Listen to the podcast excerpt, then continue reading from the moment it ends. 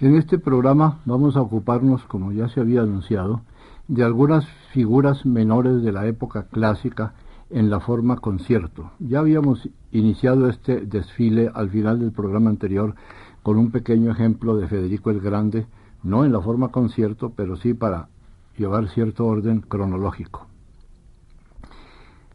Antes de considerar la culminación de la escuela de Mannheim, de la que ya hablamos antes en su primera parte, veremos unas cuantas muestras de estos compositores relativamente menores al lado de los gigantes que ya se aproximaban. Unos cuantos de estos nombres serían en orden cronológico los de Wagenseil, Mon, Benda, o sea, el más notable de esta dinastía checa, Albrechtsberger, Koselug, que también hubo dos, y Karl Dieters von Dietersdorf, y por último Van. De algunos de ellos oiremos fragmentos de conciertos para diversos instrumentos. El primer ejemplo va a ser el primer movimiento de un concierto para clave de Wagenseil. Wagenseil fue no de la escuela de Mannheim, sino de la escuela de Viena. Nació en 1715 y murió en 1777 y es pues uno de los precursores del concierto clásico. Vamos a escuchar el primer movimiento de su concierto para clave en sol, interpretado en arpa porque él mismo especificó que podía tocarse indiferentemente, indistintamente en el clave o en el arpa. Lo interpreta el gran arpista español Nicanor Zabaleta.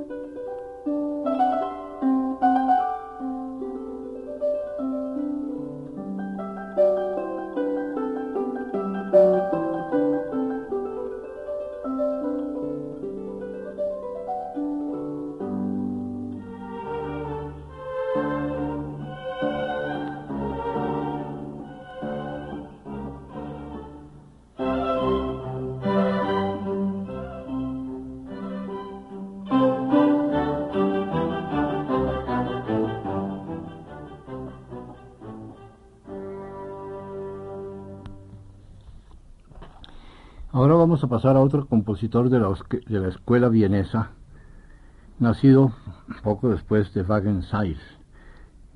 Se llama Mon. Wagenseil nació en 1715, murió en 1777. Matthias Mon nació en 1717 y murió en 1750, es decir, apenas de 33 años de edad. Este compositor austriaco fue el principal compositor, el principal sinfonista de la escuela vienesa con Stamitz, pero Stamitz ya dentro de la escuela de Mannheim. Su concierto para cello en sol menor, que también existe en transcripción para clave por el mismo compositor, dice algún comentarista que sobrepasa a todo lo escrito anteriormente para este instrumento, y ya se había escrito bastante música, en cuanto a poder y dificultades técnicas.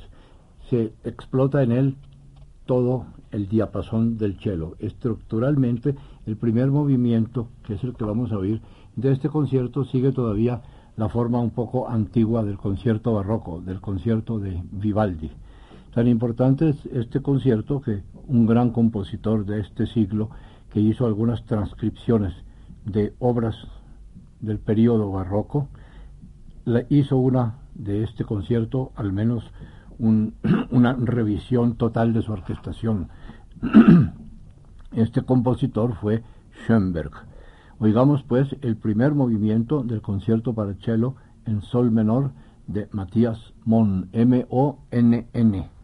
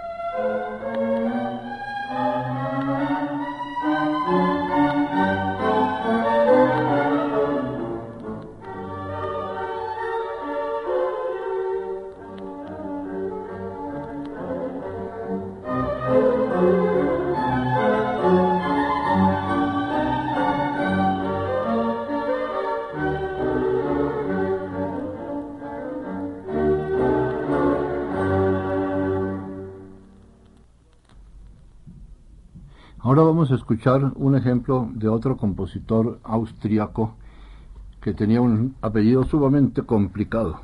Se llamaba Georg Albrechtsberger, escrito Albrecht con CH, Albrecht TS y después Berger, Albrechtsberger. Este Georg Albrechtsberger fue un compositor muy sólidamente fundamentado en la técnica contrapuntística del barroco, pero que supo evolucionar muy diestramente hacia el estilo clásico, lo que permitió que pudiera ser un profesor muy notable, como lo muestra la falange de sus discípulos. Entre ellos se cuentan Hummel, Weigl, Seifried, Eibler, Mosel y finalmente uno un poco indómito que se llamó Ludwig van Beethoven. Vamos a escuchar un solo ejemplo muy breve de la obra de Albrechtsberger, el final de un concierto para clavicémbalo en si bemol.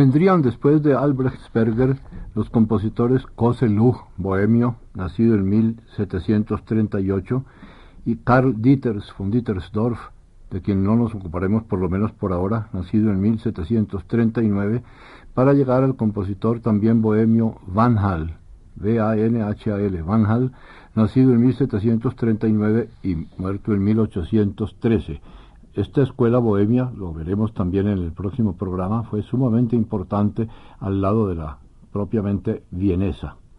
Este Van Hal tocaba violonchelo y algunas veces se reunían cuatro amigos a practicar cuarteto de cuerdas, siendo el compositor Karl Dieter von Dietersdorf el primer violín y Van Hal el cello. Para el segundo violín y para la viola tenían que recurrir a Franz Joseph Haydn en el violín y en la viola Wolfgang Amadeus Mozart.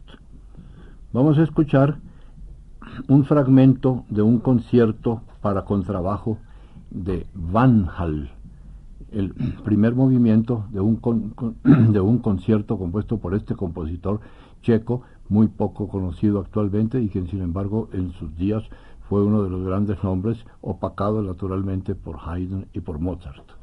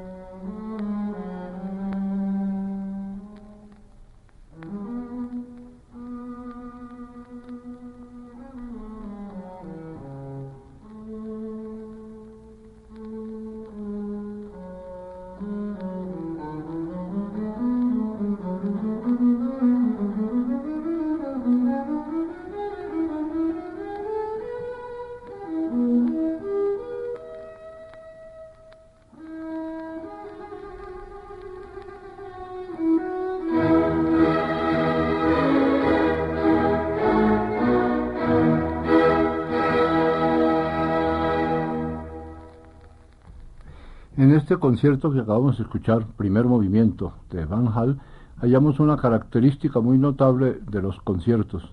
Al acabar el primer movimiento de los conciertos clásicos generalmente se suspendía la obra propiamente dicha y quedaba en libertad el solista de hacer una larga frase, una, larga serie de frases brillantes con el nombre de cadencia, que eran escritas estas frases por el mismo compositor o dejadas al criterio del solista. Termina así este programa, el número 79 de este curso. En el próximo veremos la culminación de la escuela de Mannheim.